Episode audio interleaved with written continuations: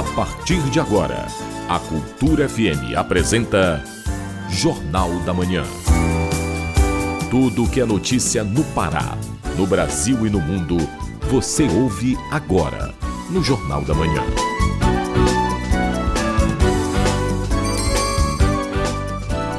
Seis horas e cinquenta e nove minutos. Seis e cinquenta e nove. Em Belém, a temperatura neste momento aqui no bairro da Cremação é de 25 graus. Bom dia, ouvintes ligados na Cultura FM no portal Cultura. Hoje, quinta-feira, 24 de agosto de 2023. Começa agora o Jornal da Manhã com as principais notícias do Pará, do Brasil e do mundo. Apresentação José Vieira e Rayana Serrão. Participe do Jornal da Manhã pelo WhatsApp no 9 8563-9937. Mande mensagens de áudio e informações do trânsito. Repetindo o WhatsApp 98563 9937. Baixe o aplicativo da Cultura, rede de comunicação nas lojas virtuais. Nele você acessa TV, rádio, portal Cultura e muito mais. Vamos aos destaques da edição de hoje. A ação do programa Cores do Pará leva intervenções artísticas em elevados de Belém. Projeto do SENAC oferece vagas em curso de formação para a comunidade LGBTQI APN+, em Belém. Psicóloga alerta para o uso excessivo de tecnologia. Tem também as notícias do esporte. Seleção brasileira define onde vai treinar em Belém. Ícaro e Claudinei não são mais jogadores do Remo. E ainda nesta edição. Proposta do marco temporal de terras indígenas é aprovada na Câmara dos Deputados. Governador do Pará cumpre a agenda no Marajó. Rádio Cultura FM 93,7 participa de mais uma edição do programa Bom Dia Ministro. Essas e outras notícias agora no Jornal da Manhã. 7 horas, 1 minuto. 7 1. Política. Proposta do Marco Temporal de Terras Indígenas é aprovada na Câmara dos Deputados. Antes da votação, uma audiência pública na comissão discutiu a proposta, como nos conta o repórter Gésio Passos, da agência Web. A Comissão de Agricultura e Reforma Agrária do Senado Federal aprovou nesta quarta-feira a proposta do marco temporal para demarcação das terras indígenas. O projeto de lei só reconhece a demarcação de terras em áreas ocupadas pelos indígenas a partir de outubro de 1988, data da promulgação da Constituição. Antes da votação, uma audiência pública na comissão discutiu a proposta. Joênia Wapichana, presidente da FUNAI, afirma que o projeto de lei coloca em risco a própria identidade dos indígenas. Está no texto do PL 2903, que de uma forma bastante agressiva, quando se fala de terras reservadas, coloca em questão a própria identidade dos povos indígenas, que é garantida no artigo 231, no seu caput, dizendo que ao alterações de traços culturais poderia colocar em risco o direito à sua terra. Já Marcelo Bertoni, presidente da Federação da Agricultura e Pecuária do Mato Grosso do Sul, defendeu a indenização dos produtores em terras que podem ser demarcadas como indígenas. Não podemos resolver uma injustiça criando outra. Os senhores vão criar outra injustiça com pequenos produtores que estão lá e não vão receber nada por isso. E aqui digo mais uma vez, eu não estou entrando no mérito se os povos indígenas merecem mais ou menos. Não é minha minha discussão. A minha discussão é o pagamento para o meu produtor que está lá na ponta sofrendo com isso. O projeto também prevê exploração econômica em terras indígenas, inclusive com participação de não indígenas. O STF também analisa o tema. Em junho, o julgamento da questão foi suspenso por um pedido de vista do ministro André Mendonça. O projeto já foi aprovado na Câmara dos Deputados. A proposta agora segue para votação na Comissão de Constituição e Justiça do Senado. Da Rádio Nacional em Brasília, Gésio Passos. E essa aprovação do marco temporal de terras indígenas ocorre após a aprovação do texto maior que trata do novo marco fiscal e põe fim ao teto de gastos. Ouça na reportagem de Yuri Hudson, da agência Rádio Web. O plenário da Câmara dos Deputados aprovou o marco fiscal que substitui o atual teto de gastos. O projeto veio do Senado com alterações feitas pelos senadores, especialmente abrindo um crédito de até 40 bilhões de reais para o governo federal e retirando dois pontos das regras do arcabouço fiscal. Os deputados mantiveram a proposta do Senado, que retirou o Fundeb, o Fundo de Educação Básica, e o Fundo Constitucional do Distrito Federal das regras da nova política fiscal. Para a deputada Fernanda Melchiona, do PSOL, a alteração promovida pelo Senado Federal é um avanço. O arcabouço é ruim. Não se pode comemorar uma vitória em algo que é ruim, que é contra a maior parte do povo brasileiro. Mas o Senado reduziu danos ao retirar o Fundeb, ao retirar o Fundo Constitucional do Distrito Federal e também retirou os investimentos da ciência e tecnologia. Durante o dia, o relator da proposta, deputado Cláudio Cajado, do PP, tentou anular a mudança proposta pelo Senado, mas não teve sucesso.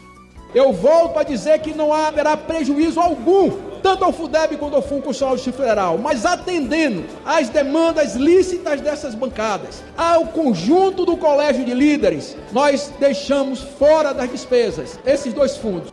Antes de votar a matéria, o presidente da Câmara, Arthur Lira, rebateu falas de que ele estaria aguardando uma reforma ministerial para pautar a proposta. A Câmara tem votado sobre todas as dificuldades ou facilidades do momento. Nós votamos a PEC da transição, nós votamos o arcabouço fiscal, que nós estamos votando agora tão somente a reforma tributária, nós votamos o CAF, essas matérias todas em seis meses. Então não há nenhuma matéria que a Câmara tenha deixado de votar por esse ou por aquele motivo. A Câmara rejeitou do texto aprovado pelo Senado uma proposta que abriria um espaço de 32 a 40 bilhões de reais no orçamento. Essa emenda é uma proposta vinda do ministro da Fazenda, Fernando Haddad, e apresentada pelo líder do governo, Randolph Rodrigues. Agência Rádio Web, de Brasília, Yuri Hudson. Rádio Cultura FM participa de mais uma edição do programa Bom Dia Ministro. O entrevistado desta quarta-feira foi Renan Filho, ministro dos Transportes. Quem traz os detalhes é Ana Tereza Brasil. O programa Bom Dia Ministro recebeu Renan Filho, ministro dos Transportes, e contou com a participação de jornalistas de emissoras de rádio das cinco regiões do país. Pelo estado do Pará, o repórter Felipe Feitosa representou a Cultura Rede de Comunicação pela Rádio Cultura FM 93,7. Questionado na entrevista desta quarta-feira, Renan Filho destacou ações e projetos de malha viária no estado do Pará, principalmente a partir das demandas apresentadas pelo governador Helder Barbalho. A minha pergunta se refere justamente hoje ao Estado, que conta com mais de 4.300 quilômetros de estradas federais no seu território. Eu queria saber do ministro quais são os projetos para o Estado em relação à malha viária, pensando também na COP30, né? O que é que está sendo planejado pelo Ministério dos Transportes, dos investimentos nessa área? Eu tenho conversado muito com o governador Helder Barbalho, que é um dos grandes é, quadros é, do Brasil hoje, excelente gestor, companheiro de partido, irmão do ministro Jader, que está aqui ao meu lado na esplanada do Ministério das Cidades, e nós já começamos a recuperar a malha do Pará. Eu queria lhe dizer que a Superintendência do Pará tem garantido os maiores investimentos esse ano. É, toda a malha está coberta por contrato e a gente já começou a melhorar a qualidade do pavimento. Recebemos com 25% só das estados federais consideradas boas. 25. Já estamos chegando a 50. Já é um grande avanço em um ano, mas vamos avançar ainda mais. E tem obras muito relevantes, Felipe, aí no Pará, que eu queria, é, eu queria te citar aqui, como por exemplo, é, a BR-230, onde estamos construindo uma ponte sobre o rio Xingu, que é uma demanda histórica da população e vai avançar agora, foi incluída no PAC pelo presidente Lula, uma obra de grande porte. Temos também a restauração da BR-155 e 158, que é uma importante rota de escoamento da safra para os portos do Arco Norte, das BRs 155 e 158. Essa rota estava destruída, ela é a principal rota de escoamento da produção é, do estado do Pará, é, ali na, na conexão é, com o estado de Tocantins. Então, assim, está melhorando bastante e vai melhorar mais. Inclusive, estamos contratando a reconstrução integral de alguns trechos é, dessa rodovia. O ministro também ressaltou a importância das obras realizadas na rodovia transamazônica e o potencial de investimentos que surgem com a COP30. Lembrando que o programa Bom Dia Ministro é uma produção da Secretaria de Comunicação Social da Presidência da República em parceria com a empresa Brasil de Comunicação, EBC, com transmissão por rádio e também pela internet no canal Gov e ainda pelo youtube.com barra arroba canal Gov. Ana Tereza Brasil para o Jornal da Manhã. Sete horas nove minutos. Sete nove. Jornal da Manhã. Informação na sua sintonia. A modernidade traz avanços, mas também situações que podem causar problemas no dia a dia. Uma das situações é a dependência tecnológica. As consequências podem trazer até impactos na saúde e nas relações pessoais. Confira na reportagem de Marcelo Alencar. O engenheiro da computação Emerson Júnior joga videogame desde criança. Atualmente, o seu lazer, estudo e trabalho são todos voltados para algo tecnológico. A convivência diária com celulares, computadores e tablets tornou o Júnior dependente dos equipamentos e com problemas de saúde. Eu passei a ver, ter problemas de saúde, né? Cheguei a ter uma vez câmera no olho por ficar muito tempo em frente de tela, sem descansar. Já senti às vezes dor na lombar, senti dor na coluna por conta de ficar horas sentado, né? Com... Isso trouxe sedentarismo. Então, sem eu perceber, eu criei durante muito tempo uma dependência tecnológica mesmo, essa dependência de dispositivos. A dependência tecnológica de Emerson Júnior também trouxe problemas sociais, prejudicando relações com amigos e familiares. E depois de muito conselho, né, na verdade, de familiares e amigos, né, e de eu realmente reconhecer isso também, né, não só os vídeos, mas eu aceitar, é, eu realmente passei a adotar medidas que me ajudassem nesse sentido. Então, por exemplo, tentar cronometrar o meu horário. As ferramentas tecnológicas se tornaram uma das formas de acesso ao mundo exterior, proporcionando atendimento com praticidade e rapidez. Porém, algumas pessoas acabam extrapolando o tempo considerado normal para usar essas ferramentas. E essa dependência está sendo comparada até com vício em drogas e álcool.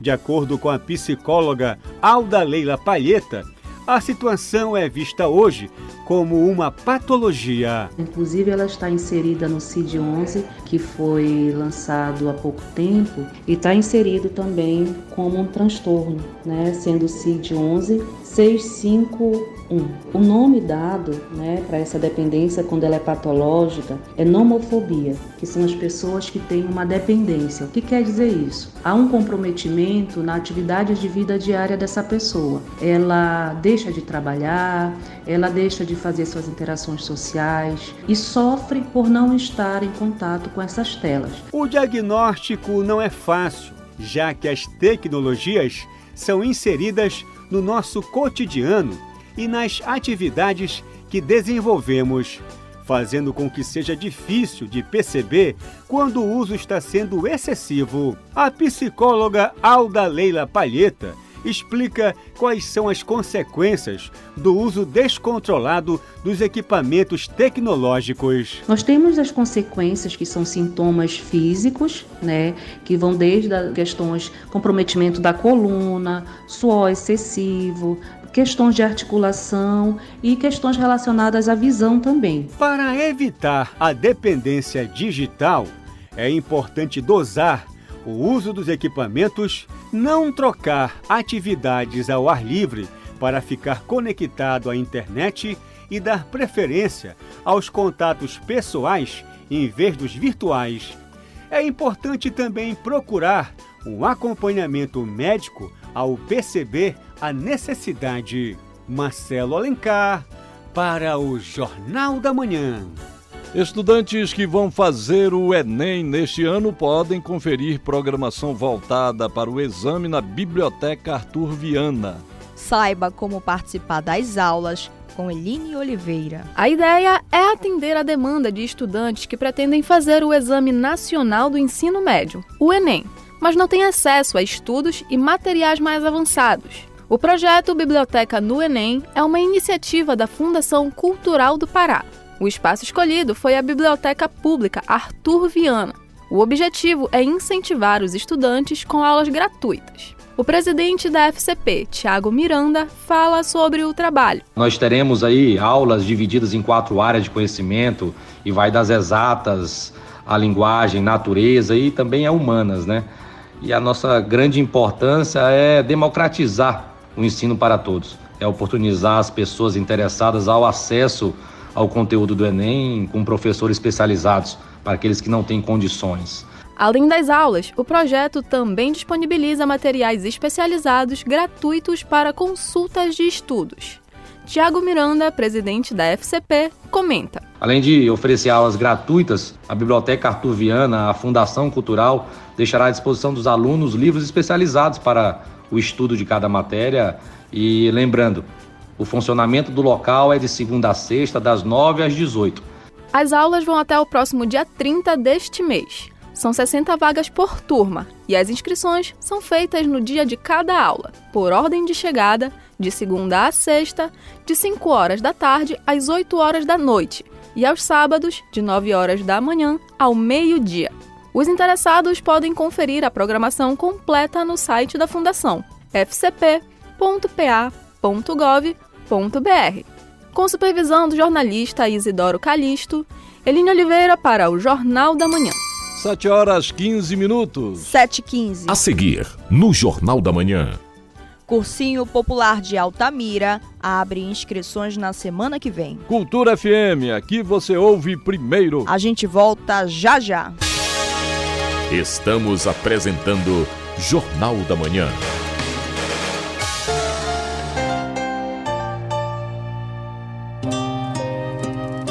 O aliciamento de crianças e adolescentes na internet é feito por meio de perfis falsos e técnicas sedutoras na intenção de conseguir imagens para fins sexuais. Nunca deixe a criança com acesso livre à internet. Supervisionar é proteger. Cultura, rede de comunicação em defesa dos direitos da criança e do adolescente. Há 145 anos, o Colégio Santo Antônio constrói uma educação baseada nos princípios cristãos e promove o respeito e a valorização da vida. A escola visa a educação da juventude integrada à sua realidade, proporcionando desenvolvimento e a qualificação do ser humano. Colégio Santo Antônio, aqui você constrói um futuro de sucesso. WhatsApp 91984073213. Cultura FM. Aqui você ouve música paraense. É difícil querer te sentir sem poder. É andar contra a parede. E o pior é não ter o teu jeito de amar. Música brasileira. Não há nada que me deixa desse jeito assim. Cultura FM 93,7. Clube do Samba, a Confraria dos Bambas, sábado ao meio-dia. Olá, ouvinte da Rádio Cultura. Eu sou a Lurdinha Bezerra.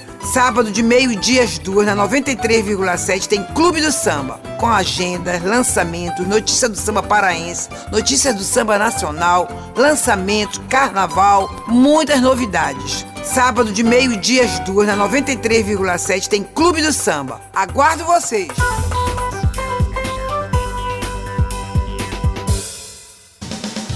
Voltamos a apresentar Jornal da Manhã. Previsão do tempo. Na capital paraense, região metropolitana, quinta-feira com tempo parcialmente nublado, nublado e possibilidade de chuvas. Belém tem temperaturas entre 24 até 34 graus. O nordeste do estado tem tempo parcialmente nublado, mas pode chover à tarde. No município de São Domingos do Capim, mínima de 23, máxima de 34 graus. No Marajó, tempo aberto em boa parte do período.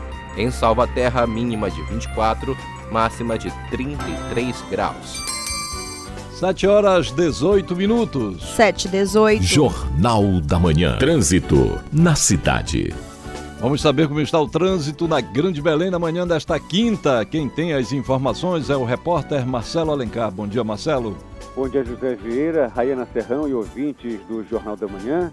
A Avenida Rômulo Maiorana, Duque de Caxias, Marquês de Erval e Pedro Miranda tem trânsito bastante tranquilo agora pela manhã. Vera, eh, Rayana, o trânsito está muito complicado na João Paulo II, desde o Batalhão Ambiental da Polícia Militar do Estado do Pará até na Avenida Doutor Freitas, sentido do viaduto do Coqueiro para a Avenida Ceará. Nesse trecho, o trânsito chega com velocidade média de 13 km por hora. No fluxo contrário, sentido Avenida Ceará para o viaduto do Coqueiro pela João Paulo II, trânsito está favorável, segue bom, o motorista vai chegar em Ananindeua ou no seu itinerário com bastante rapidez. Mas não esqueçam, use sempre o cinto de segurança, porque ele é um equipamento obrigatório, salva vidas e evita multas. O trânsito também segue é, tranquilo no Almirante Barroso, no sentido do entroncamento para São Brás, assim como também no sentido de São Brás para o entroncamento. Marcelo Alencar, direto do Departamento de Rádio Jornalismo para o JM. Volta no comando Rayana Serrão e José Vieira. Obrigado, Marcelo. Agora são 7 horas 20 minutos. 7 e 20. Jornal da Manhã. Você é o primeiro a saber. Correspondente Cultura. Cefa divulga cota parte do ICMS no mês de agosto. Parauapebas continua na liderança com a maior fatia do imposto de circulação de mercadorias e serviços destinada aos municípios. Quem tem mais detalhes é o nosso correspondente em Santarém, Miguel Oliveira. Bom dia, Miguel. Bom dia, José Vieira. Bom dia, Raiana Ferrão. Bom dia a você, ouvinte do Jornal da Manhã. Santarém amanhece ensolarada, hoje temperatura neste momento 27 graus, são 7 horas 21 minutos. A Secretaria de Estado da Fazenda, a CEFA, divulgou no Diário Oficial do Estado os índices de cota parte do Imposto sobre Circulação de Mercadorias e Serviços, o ICMS, dos 144 municípios paraenses referentes ao período de 1 a 31 de julho de 2023 cujos valores serão repassados este mês. Parauapebas, com 81 milhões 500 mil reais, segue na ponta do ranking dos municípios com os maiores repasses. Canaã dos Carajás é o segundo município com a maior cota-parte em julho e vai receber cerca de 65 milhões 800 mil reais. A capital Belém está apenas na terceira posição com mais de 38 milhões de reais, enquanto Marabá tem direito a 24 milhões de reais e Barcarena cerca de 14 milhões de reais. Esses, Vera, são os cinco municípios com os maiores índices do estado do Pará. Na região oeste do estado, Itaituba, com 8 milhões 600 mil reais, superou novamente Santarém, que tem direito a 7 milhões 880 mil reais de cota-parte do ICMS. Sete municípios da região oeste têm índice inferior a 1 milhão. Terra Santa, Rurópolis, Prainha, Faro, Placas, Mojuí dos Campos e Curuá. O ICMS Vieira é um imposto estadual que compõe o preço da maioria dos produtos comercializados e é a principal fonte de receita própria do Estado. De acordo com a Constituição Federal, 25% do produto da arrecadação do ICMS deve ser repassado aos municípios. Eu volto aos estúdios com Rayana Ferrão. E um sargento da PM, que ficou internado em estado grave por cerca de três semanas, recebeu alta do Hospital Regional de Santarém Miguel, tudo foi provocado por uma simples picada de aranha, é isso mesmo? Isso mesmo, Rayana. Terceiro sargento PM Nelito Monteiro de Jesus, 49 anos, recebeu alta ontem após 19 dias internado no Hospital Regional do Baixo Amazonas, aqui em Santarém. O policial militar foi picado por uma aranha no dia 31 de julho, quando participava de uma operação coordenada pelo ICMBio no município de Terra Santa. Após ser levado inicialmente para o Hospital de Porto Trombetas, em Oriximiná, o sargento veio transferido para o Hospital Municipal de Santarém e, pela gravidade da situação, passou a receber atendimento no Hospital Regional do Baixo Amazonas, que é de propriedade do governo do estado. Nelito ficou 12 dias na unidade de terapia intensiva e mais 7 na clínica médica até receber alta. De acordo com a esposa do paciente, Luma de Cássia dos Santos, a picada da aranha foi no braço direito, viu, Rayana? Ela conta que ele estava trabalhando destacado para uma missão do ICMBio em Terra Santa, teria lavado a farda e não percebeu a presença do animal. Inicialmente, ele achava que tinha sido uma formiga. No dia seguinte, o policial militar teve convulsão, internado às pressas no hospital de Oriximiná e removido de UTI aérea para Santarém, em estado grave. Agora, Rayana, o sargento Nelito, ele saiu do hospital ontem, foi recebido pelos colegas e, for, e familiares. Ele fez questão de dizer, ao receber alta, que se considera um milagre. Abre aspas para ele. Os médicos disseram para minha esposa que as chances eram poucas, mas com a nossa fé e por saber que Deus é dono de tudo e centro das nossas vidas, estou aqui para dar esse testemunho. Deus me colocou nas mãos desses anjos que não desistiram de tentar me trazer de volta a vida. Fecha aspas. Finalizou. De Santarém, Miguel Oliveira para o Jornal da Manhã. Obrigado, Miguel. Um bom dia e bom trabalho para você em Santarém. 7 horas 24 minutos. Governador Helder Barbalho cumpre agenda no Marajó. Em Portel deve ser lançada a construção de uma usina da paz. As informações com o correspondente Edelson Vale. O governador do Pará, Helder Barbalho, volta ao Marajó hoje, quinta-feira, 24 de agosto, para compromissos de inaugurações e lançamentos nos municípios de Portel e Bagre. A agenda foi divulgada pelas duas prefeituras marajoaras. Em Portel será lançada a Usina da Paz e em Bagre será inaugurado um novo terminal hidroviário. O primeiro compromisso do governador é em Portel. Ele fará o lançamento da construção da Usina da Paz, a segunda a ser construída no Marajó já que no mês passado foi lançada no município de Breves. Também em Portel, o governo do estado, por meio da Secretaria de Estado de Transportes, a CETRAN, firmará hoje, às 11 horas, convênio com a Prefeitura Municipal para garantir a construção de uma ponte em concreto sobre Igarapé Muimui. A estrutura terá 50 metros de extensão. O ato ocorrerá durante a agenda de trabalho do governador Helder Barbalho aqui no arquipélago do Marajó.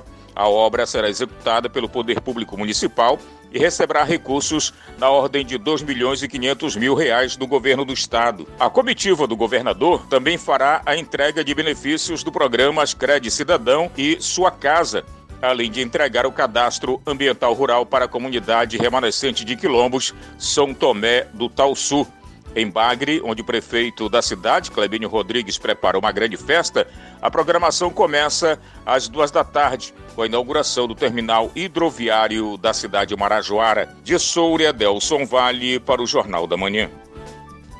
Cursinho Popular de Altamira começa a inscrição na semana que vem. Este e outros destaques agora no Giro do Interior com Bruno Barbosa. A iniciativa vai contemplar os estudantes da rede pública estadual que estão inscritos no Enem 2023. Os interessados podem procurar a Escola Municipal de Ensino Fundamental Professor Antônio Gondim Lins a partir de segunda-feira, dia 28. A escola fica na rua Coronel José Porfírio, número 876, Centro. As inscrições no local podem ser feitas até sexta-feira da outra semana, dia 1 de setembro, de 8 da manhã ao meio-dia e das 2 às 6 da tarde.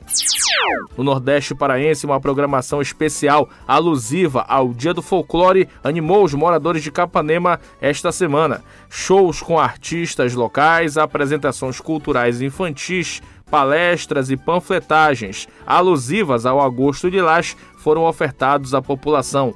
Com o apoio da Secretaria Estadual de Cultura, também foi ofertado também foi oferecido o projeto Aeróbica para Todos.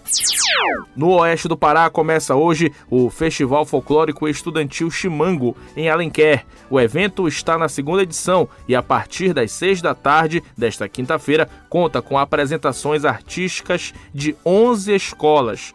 O evento faz parte do Festival Folclórico Alenquerense, que acontece no sábado com atrações locais e regionais na Avenida Santos Dumont.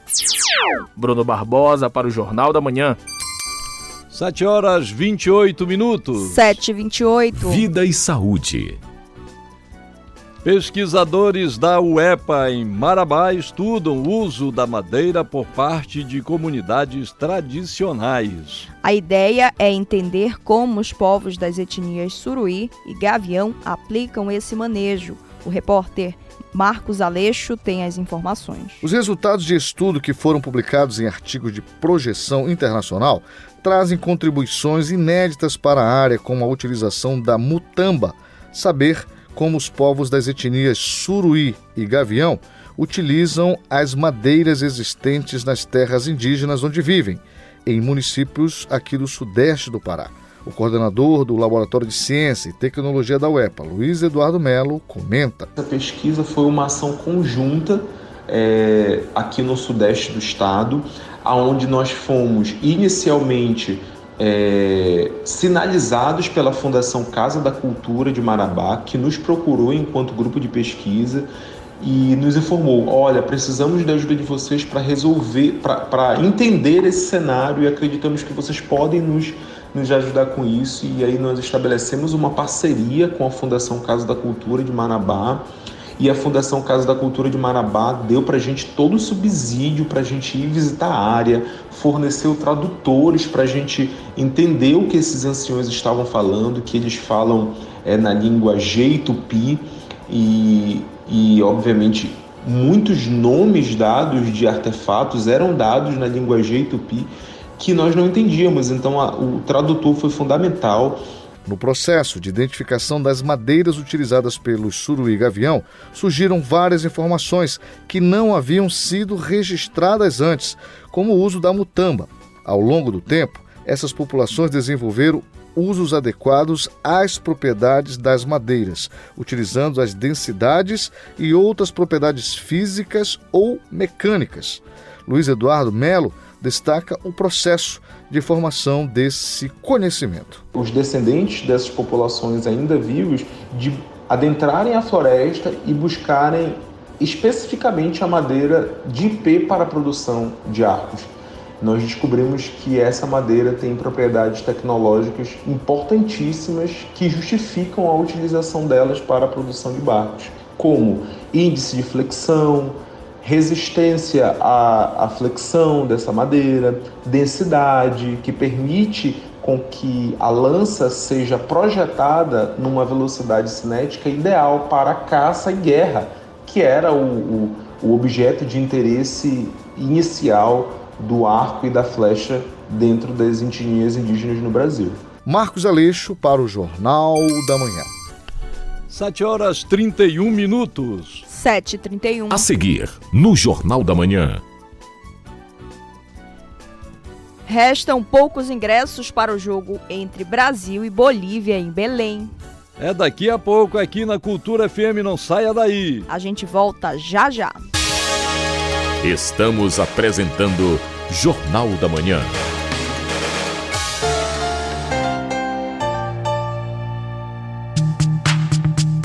Sigla LGBTQIA, usada no mundo todo, não é só um aglomerado de letras, representa a união de uma comunidade. São homoafetivos, bissexuais, transgêneros, travestis, queer, intersexuais e assexuais. O sinal de mais representa quem não se identifica com nenhuma vertente. No Brasil, a homofobia é crime. Levante a bandeira do respeito representada pelo arco-íris. Denuncie casos de homofobia pelo Disque 100 ou vá à delegacia da sua cidade. Cultura, rede de comunicação. Cultura FM. Aqui você ouve música paraense. Segue o barco,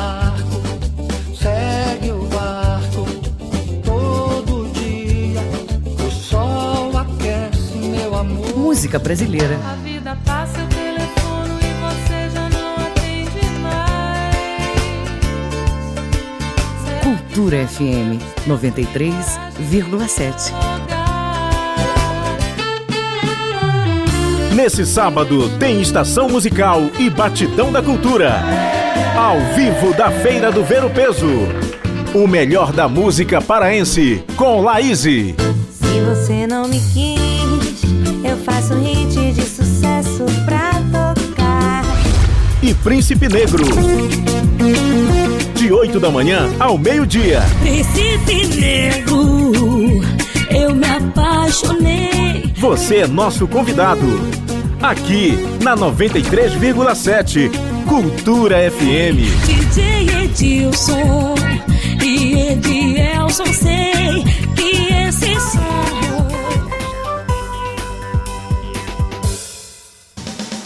Voltamos a apresentar Jornal da Manhã. Tábua de Marés. Em Belém, maré baixa, às 11 da manhã. Maré alta, às 4 e 12 da tarde e maré seca às 11 da noite. Em Salinas, Nordeste Paraense, a maré está baixa. Maré alta ao meio-dia e 15 e maré seca às 6 e 47 da noite. E no porto da Vila do Conde, em Barcarena, a maré enche às 4 e 25 da tarde e desce às 11 e 20 da noite. 7 horas 34 minutos. 7h34. Esporte. CBF define local para treinamentos da seleção brasileira em Belém. Ícaro e Claudinei não são mais jogadores do Clube do Remo. Essas e outras do esporte agora com Felipe Campos. A Confederação Brasileira de Futebol definiu onde a seleção vai treinar em Belém, antes do jogo contra a Bolívia pelas eliminatórias para a Copa do Mundo. Após visita e avaliação no Baenão e na Curuzu, a entidade definiu que a seleção brasileira vai treinar no estádio Ban Baenão e no Novo Mangueirão, enquanto que a Bolívia vai ter a Curuzu à sua disposição. Um dos motivos que fizeram o Brasil escolher o estádio azulino foi o NASP e as suas instalações. Lembrando que Brasil e Bolívia jogam no dia 8 de setembro às 9h45 da noite. O clube do Remo anunciou nesta quarta-feira que não conta mais com o zagueiro Ícaro e com o volante Claudinei. Eles entraram em comum acordo com os azulinos e tiveram seus contratos rescindidos. Ícaro chegou ao Remo ainda no ano passado, disputou 24 jogos e marcou 4 gols, enquanto que Claudinei chegou para a Série C e totalizou 2 gols marcados em 14 partidas. Além das saídas, o Remo já está eliminado na Série C e o lateral direito Lucas Mendes contou como está o clima no elenco. Todo mundo ficou chateado né, pela elimina- eliminação, mas eu acho que a gente está tentando trabalhar o, o máximo possível para que no sábado a gente possa terminar o campeonato de uma maneira é, honrosa né, para o clube. Eu acho que é, a gente pecou muito na- nos jogos em casa, né? É, a gente sabia da dificuldade da, da competição, mas acho que vencendo nossos jogos em casa, a gente com certeza estaria ali na, na fase de classificação. Agora é trabalhar para honrar a camisa do, do Remo no último jogo. É pedir desculpa né, pe- pelo objetivo não alcançado. É, a gente também está sentindo muito é, essa eliminação, é, mas eu tenho certeza que o clube do Remo ano que vem vai vir mais forte e vai conseguir o acesso. A última partida do Remo na temporada é neste sábado, às 4 horas da tarde, contra o Altos. O Pouso Alegre emitiu uma nota sobre as declarações do técnico Hélio dos Anjos, do Paysandu, após o jogo entre as equipes. Na ocasião, Hélio comentou que o Pouso Alegre tinha recebido 200 mil reais para vencer os bicolores. Eu tenho certeza que você ficou impressionada com o Pouso Alegre, né? Nós todos ficamos. Você sabe o que eu falei para eles? Eu, eu vou ser muito sincero. Jogador de nível técnico mais baixo, sem responsabilidade, é um perigo. Eu fiquei irritado com o time do Pouso Alegre, porque eu sei que o Pouso Alegre não é isso. Eu sei que o Pouso Alegre não é. Mas agora veio a notícia que tinha 200 mil no, no- no hotel, dado pelo, pelo, por um dos times postulantes. Então, e a notícia é oficial, porque procurou gente do nosso grupo e falou, olha, a gente estava com esse dinheiro, esse prêmio, porque eles jogaram muito. Em nota, o Clube Mineiro disse que foi pego de surpresa com as declarações e vai buscar informações a respeito das acusações feitas pelo treinador do time paraense. Além disso, disse que lamenta a infeliz declaração de Hélio dos Anjos, que afirmou que os atletas do Pouso Alegre não teriam responsabilidade e que possuem nível técnico baixo, dando a entender que teriam feito uma excelente partida apenas por supostamente terem recebido incentivo financeiro. A Confederação Brasileira de Basquete divulgou a lista dos 12 atletas que vão compor a seleção de basquete na Copa do Mundo da modalidade.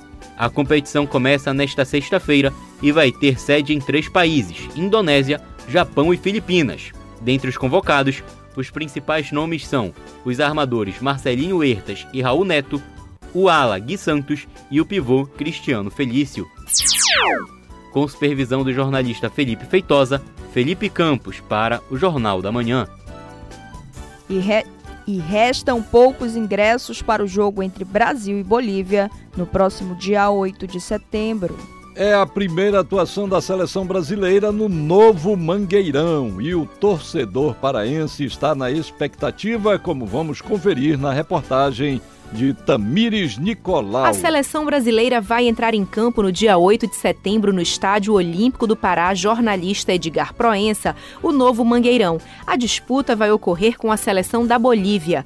A procura pelos ingressos começou nesta segunda-feira. O torcedor Felipe Videira já garantiu a cadeira e ressalta que a expectativa é grande para ver a seleção brasileira jogar em Belém. A expectativa está muito grande para o jogo do Brasil. Certamente o Mangueirão vai estar lotado, como como foi contra o Marrocos, contra a Venezuela em 2005, a Argentina da última vez, e agora contra a Bolívia, certamente o público paraense vai fazer uma belíssima festa.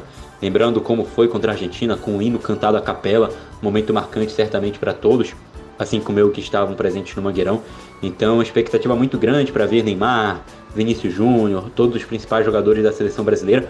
Esse jogo que também vai marcar o, o primeiro passo do caminho rumo ao Hexa. A partida entre Brasil e Bolívia é válida pelas eliminatórias para a Copa do Mundo de 2026. A estudante Maria Rita Mota garante que vai ao Mangueirão torcer pela seleção brasileira. Eu estou muito ansiosa para o jogo. É uma expectativa muito grande para assistir o Brasil aqui em Belém, já que é uma coisa que não acontece há bastante tempo. Então eu estou muito animada para receber a seleção aqui na nossa casa, aqui no Novo Mangueirão, que está com uma estrutura totalmente diferente, que traga uma maior visibilidade para o nosso estado e que, lógico, os jogadores façam um bom jogo, nos dê a vitória e que a torcida paraense possa mostrar a verdadeira festa que sabe fazer. O novo Mangueirão passou por ampliação e modernização por meio de investimentos do governo do estado. Com a obra, o estádio ganhou capacidade para 50 mil pessoas. O espaço segue todas as recomendações da CBF para garantir o lazer e a segurança dos torcedores. O diretor de esportes da Cultura Rede de Comunicação, Valmir Rodrigues, Rodrigues comenta a importância do jogo da seleção brasileira em Belém. Importância muito grande da volta da seleção brasileira aqui para o estado do Pará depois de 12 anos, né, quando ficou marcado naquele torneio das Américas, em que o Brasil acabou sendo campeão, levou, tivemos o hino na capela, que começa a ecoar pelo mundo, e aqui teremos no jogo da seleção brasileira a oportunidade também de começar uma arrancada para o Hexa, né, porque é o primeiro jogo oficial da, da seleção brasileira em eliminatórias para a Copa do Mundo, para a próxima Copa do Mundo. Então, Belém pode ser o, o setor de arrancada. Mas agora, o que é mais importante é que Belém volta à rota internacional dos jogos, com o estádio reformado, multiuso, um estádio que tem padrões internacionais, com a reforma feita pelo governo, olhando e sensibilizando, entendendo que o povo do Pará realmente merecia uma praça como essa. Então não há dúvida que para esse jogo da seleção brasileira será um marco, será uma festa nesse Brasil-Bolívia. Os ingressos são vendidos pelo site cbf.eleventickets.com. Tamires Nicolau para o Jornal da Manhã. 7 horas 42 minutos. 7h42. Jornal da Manhã. O mundo é notícia. Acompanhe agora o Giro Internacional com Ana Tereza Brasil. A Coreia do Norte anunciou na noite de quarta-feira, 23, o lançamento frustrado de um satélite de espionagem, reportou a agência de informação estatal norte-coreana três meses depois de Pyongyang também falhar em pôr em órbita um artefato similar. Os voos do primeiro e do segundo estágios do foguete transcorreram normalmente. mas o lançamento fracassou devido a um erro no terceiro estágio do voo, reportou a agência KCNA, que mencionou um possível novo lançamento em outubro. Mais cedo, o Estado-Maior sul-coreano informou que o exército japonês havia detectado o lançamento pelo vizinho do norte de um foguete espacial, no primeiro dia de um período em que Pyongyang previa pôr em órbita um satélite de espionagem. Segundo a agência japonesa de notícias Kyodo, que citou fontes oficiais, o projétil sobrevoou o arquipélago japonês. Na terça-feira, a Coreia do Norte tinha informado à Guarda Costeira Japonesa que entre 24 e 31 de agosto lançaria um satélite de espionagem.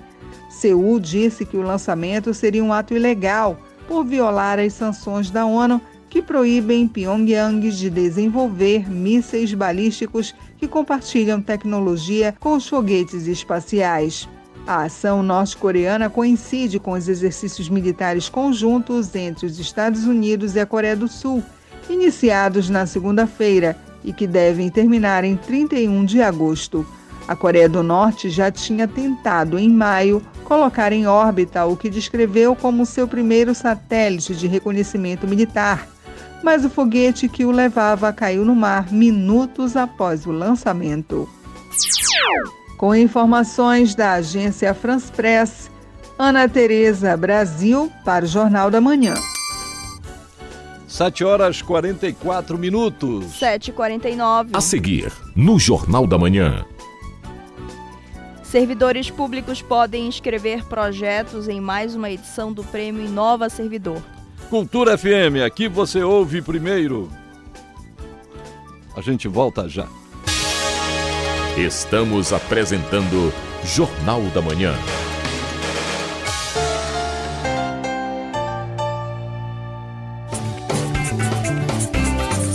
Cultura Eco. Toda vez que pensamos em meio ambiente e o quanto ele sofre com a poluição, surgem várias ideias para ajudar. Mas tem uma forma bem mais simples de apoiar essa causa: coleta seletiva. E você pode até achar estranho, como separar o nosso lixo pode ajudar tanto assim? Pois bem, só no Brasil nós geramos mais de 80 milhões de toneladas de lixo por ano e reciclamos menos de 4%. Estamos falando de milhares de garrafas PETs que poderiam se tornar uma forma de renda para várias famílias e que acabam indo para os rios ou lixões que muitas vezes não tomam o cuidado necessário. Por isso, nós podemos ajudar, apenas separando entre vidro, papel, plástico, metal e os orgânicos. Depois é só repassar para uma cooperativa. Então já sabe, tá a fim de ajudar o meio ambiente e ainda gerar uma boa renda para a sociedade? É fácil, é só separar.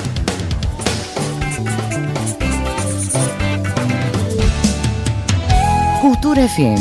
Aqui você ouve música paraense. Sei que quando eu me for, você vai chorar. Porque eu vou para sempre pra não mais voltar. Música brasileira. Me dê um pouco de atenção. Quero abrir meu coração. Cultura FM 93,7. Música, Música. Informação, informação, cultura, cultura e interatividade. Conexão Cultura. Conexão Cultura.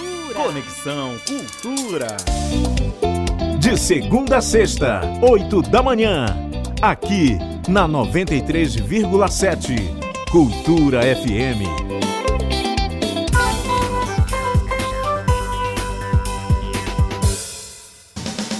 Voltamos a apresentar Jornal da Manhã. Previsão do tempo. Céu claro, a nebulosidade variável marcam a quinta-feira no Baixo Amazonas. Mínima de 25, máxima de 34 graus em Santarém.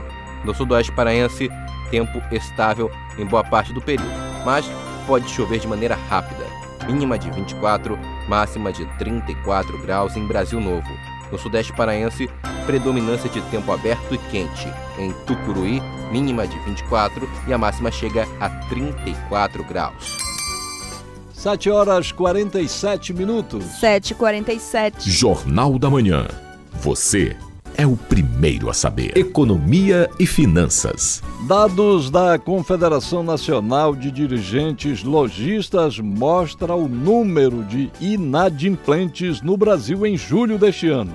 Mas o total de pessoas que possuem dívidas ainda é alto. São cerca de 66 milhões de brasileiros os detalhes com o repórter Marcos Aleixo. Os números da pesquisa divulgada sobre o índice de inadimplência da Confederação Nacional de Dirigentes Logistas e Serviços de Proteção ao Crédito informa que pelo segundo mês consecutivo cai e atinge 66 milhões de consumidores em julho de 2023.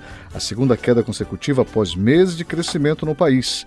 O indicador informa que 4 em cada 10 brasileiros adultos estavam negativados em julho deste ano, quando o volume de consumidores com contas atrasadas cresceu 6,79% em relação ao mesmo período de 2022. A enfermeira Valéria Vasconcelos fala como acabou ficando endividada e agora tenta resolver o problema. O que me levou a endividar, endividamento foi na época da pandemia e eu dei meus cartões, essas coisas todas e na época a gente ficamos desempregado, então isso fez ficar muito endividado, tendo que parcelar a fatura de cartão. E, então isso ficou muito, muito, acumulou muitas as dívidas. Agora que a gente volta a, a trabalhar tudo e é fazer isso, tentar comprar tudo à vista, não comprar comida no cartão, tudo tem que ser assim para poder tentar sair desse endividamento. Com base nos dados disponíveis em sua base, que abrange informações de capitais interior de todos os 26 estados da federação, além do Distrito Federal, a CNDL e o SPC Brasil registram que a variação anual observada em junho deste ano ficou abaixo da verificada no mês anterior. Na passagem de junho para julho, o número de devedores cresceu 0,16%. O crescimento do indicador anual se concentrou no aumento de inclusões de devedores com tempo de inadimplência de 1 a 3 anos.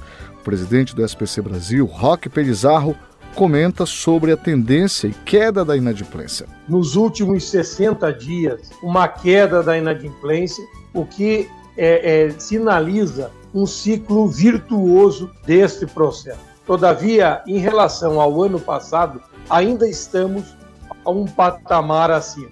Isso muito em decorrência da reversão do ciclo inflacionário e a liberação é do orçamento livre das famílias. Ou seja, quando a gente tem um maior orçamento livre, uma inflação mais baixa, ou seja, as pessoas conseguem comprar mais com menos do seu orçamento, de qualquer forma, é esperado um número maior de pessoas deixando o cadastro de inadimplente nos próximos meses.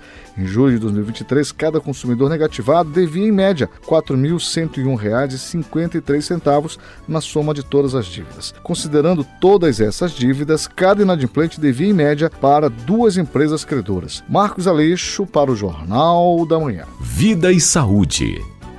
Estudo revela que má alimentação atrasa o desenvolvimento de crianças. A pesquisa foi feita pela Universidade Federal do Rio de Janeiro. As informações na reportagem de Tamires Nicolau. O estudo foi feito com cerca de 15 mil crianças com menos de 5 anos de todo o país. O levantamento mostrou que a alimentação de má qualidade compromete o desenvolvimento delas. A nutricionista Samara Queiroz comenta as consequências. Ela vai ter um desenvolvimento prejudicado, assim como a questão do peso, a estatura, a estatura por idade, provavelmente vai ter algumas alterações devido a essa questão da alimentação. E hoje em dia a gente sabe que a alimentação ela tem sido um, de uma forma muito facilitada, né? Rica em alimentos industrializados, que são ricos em açúcar, em gorduras, em sódio, que podem prejudicar a saúde das crianças de uma forma geral, podendo desencadear, por exemplo, a obesidade e outras doenças crônicas que já estão sendo muito documentadas, como, por exemplo, diabetes tipo 2, que anteriormente eram vistas somente em adultos. Em uma escala em que o ideal é 1, O Brasil tem um percentual de 0,93, o que significa que as crianças demoram mais do que o esperado para se desenvolver fisicamente e intelectualmente. A pesquisa também apontou que crianças negras da região norte do país, filhas de mulheres com baixa escolaridade e com renda domiciliar de até meio salário mínimo, apresentam índice ainda menor com valor de 0,88. A nutricionista Samara Queiroz explica o que é uma alimentação adequada. Os pais eles devem oferecer né, uma alimentação adequada, como por exemplo, oferecer frutas e verduras para essas crianças, estimular estimular o paladar quanto mais natural possível, evitar ingerir, evitar ofertar sucos industrializados, bebidas industrializadas como refrigerantes, sucos de caixinha e ofertar alimentos naturais, sucos naturais, evitar a adição excessiva de açúcar, porque o açúcar ele pode vir a desencadear mais tardiamente problemas com relação à glicemia. Além disso, também ofertar vegetais, legumes e verduras, principalmente folhosos, para poder auxiliar no crescimento dessa criança. Para uma alimentação saudável, também é importante ingerir fibras que contêm em produtos integrais. A analista judiciária Dani Maués é mãe do Noah, de 7 anos, e do Lucas, de 5 anos. Ela conta mais detalhes das refeições das crianças. Eu colocava as verduras naquela cadeira de alimentação e eles iam pegando, né? E vendo as cores e provando. E é assim. Durante até um ano eu fui muito chata com a questão assim de fornecer somente alimentos saudáveis, somente com o Noah, que é o mais velho. E isso eu vi, até hoje em dia as pessoas ficam pasma, como ele gosta de salada, frutas, ele é viciado em salada. Se você oferecer um bolo de chocolate, salada, ele vai na salada. Mas por quê? Porque todo, tudo foi o costume. A falta de nutrição adequada na infância também pode levar a problemas de aprendizado e saúde a longo prazo. Tamires Nicolau, para o Jornal da Manhã. 7 horas e 54 minutos. 7h54 e a gente vai saber agora como é que está o trânsito na capital e região metropolitana com o repórter Marcelo Alencar. Alô, Marcelo. Exatamente, Rayana. A gente volta a falar novamente do trânsito na região metropolitana e capital paraense, já destacando aqui, Rayana, a movimentação na rodovia BR-316, desde o IESP, lá no município de Marituba, até no entroncamento, trânsito travando, complicado. É, dois sinais de trânsito estão com defeitos, né?